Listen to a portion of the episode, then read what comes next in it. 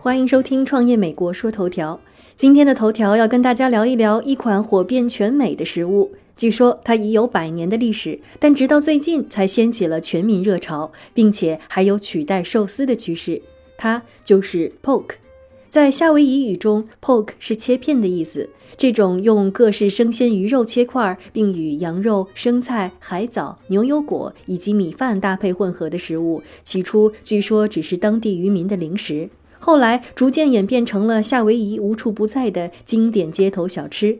虽然它的配方简单，但你可以随个人喜好变换使用各种食材，不管是三文鱼、章鱼、金枪鱼、鱼卵，还是各种贝类、蔬菜，都可以自由添加。不喜欢吃米饭，就选择搭配面条，最后再淋上各种酱汁，是一种极具个性化的健康美味。十年之前，如果你想在美国吃到 pork，并不是一件易事儿。二零一零年的时候，德克萨斯州出生的 Jason McVery 在旅居夏威夷多年后，和自己的妻子搬到了洛杉矶。几个月前，在夏威夷吃到的一碗 pork，让他们决定要把这种当地美食带回勇于尝鲜的洛杉矶，并开启了一家叫做 PorkPork 的馆子。McVery 说，在最开始根本没人知道自己在吃什么，他们每天都会浪费掉大量的新鲜鱼肉。尽管如此，通过口口相传的方式，在注重健康饮食的南加州，pork 不出意料地成为了一种时髦食物。在他们的馆子爆红之后，周边甚至一下子窜出了十几个模仿者，甚至 poke poke 的房东也把 McVery 夫妇赶了出去，并在原地址开启了自己的 poke 馆子。McVery 夫妇见证了洛杉矶对 poke 的疯狂。几乎是一夜之间，许多经营不善的中餐馆、韩餐馆都变成了这种售卖鱼生盖饭的 poke 店。与此同时，还有不少精明的运营方正在试图把它们变成像麦当劳一样的大型连锁店。二零一五年十二月，当 Poke Works 刚在曼哈顿中城开业的时候，这家纽约最早提供夏威夷鱼生饭的快餐店创始人 Kevin 许还一度担心自己正在犯一个巨大的错误。他回忆起开业的第一个晚上，除了两个醉醺醺的问有没有鲨鱼卖的大学生外，几乎没有人敢走进这家餐厅。同大部分的餐饮创业者一样，他也开始怀疑自己是否引进了一种大众无法接受的食物，甚至都没有几个人知道 poke 的正确发音。在 Kevin 的餐厅里，一大碗金枪鱼饭的售价是十三块美金，这比附近任何一家馆子售卖的日式寿司卷都要低。终于，当周边白领们意识到这一点时，PokeWorks 迅速窜红了。甚至在寒冬一月的纽约，PokeWorks 的午间队伍也时常会排到店外路口拐角的另一家快餐店外。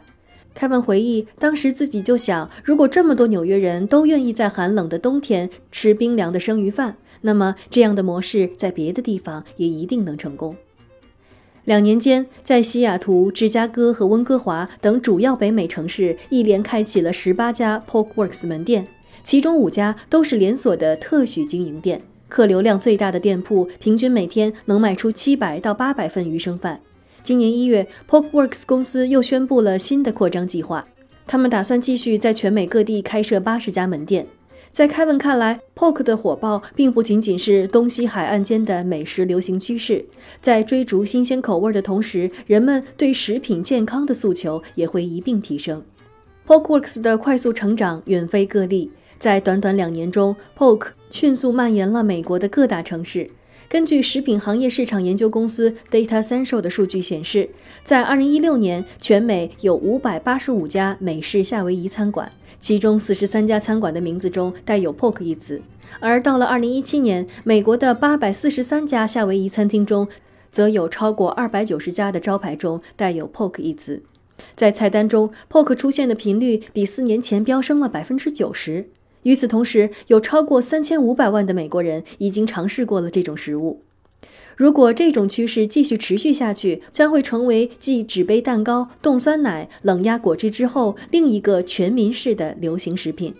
而且，经营一家 poke 餐厅并不繁杂，一个冰箱、一个电饭煲，再加上一个储藏间就可以搞定。没有了大型烤箱和热锅厨房的牵制，每年商业地产的租金就可以节约不少。与此同时，你只需要两三个员工，无需煎炒烹炸，也能更好地控制成本。Poke 固然正当红，但生意上除了时机，还需要更多智慧。就像几年前那些仓促开启纸杯蛋糕、酸奶和果汁店，却赔得稀里哗啦的投机者一样。如果你也试图从这种新鲜快餐的潮流中分得一杯羹，就更要摸清这门生意里面到底还有哪些名堂。一位祖辈三代都在经营餐厅的资深行业咨询师 Aaron Allen 就这样认为。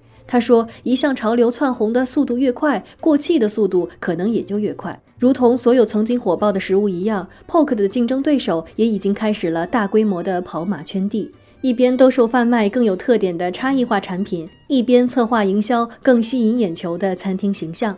比如，总部位于洛杉矶贝弗利山庄的 Lemon Shark，他们的特点是唯一一家在座位上提供靠垫的 Poke 店。”他们的创始人 Miller 表示，Lemon Shark 正在改善这个市场准门槛偏低的问题。他们采购最好的食材，开在黄金地段，并提供舒适亲切的就餐环境。他说：“我们的生意并不局限于午市外卖，相反，我们主打的是那些需要一顿轻松随意的晚餐的中产消费者。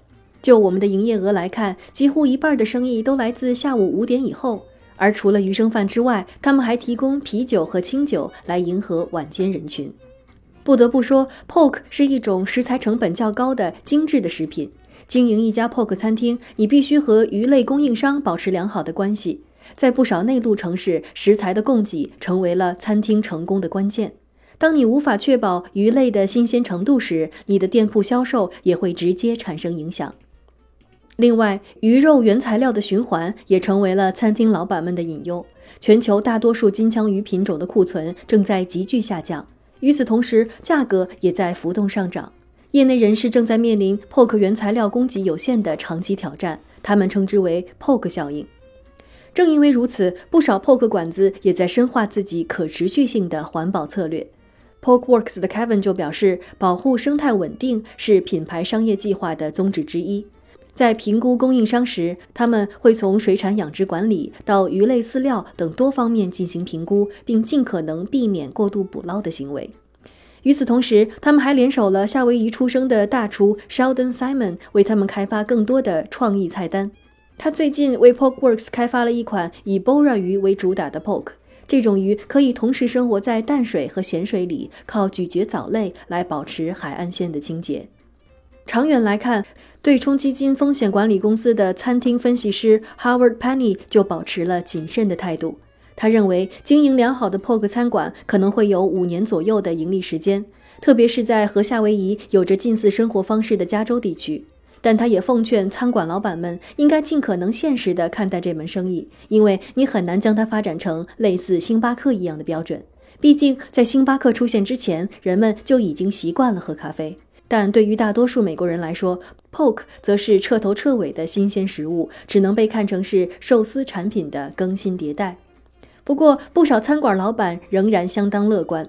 Lemon Shark 的创始人 Miller 就指出，不久之前，美国人还没有听说过寿司，而现在，美国有成千上万的寿司店，年收入高达二十三亿美元。这仅仅是一种时尚趋势吗？他认为不是。相反，这是夏威夷人多年以来一直推崇享用的健康菜肴。那么问题来了，你在中国有吃过这款火遍全美的鱼生饭吗？感谢你的收听，创业美国说头条，我们下周再见。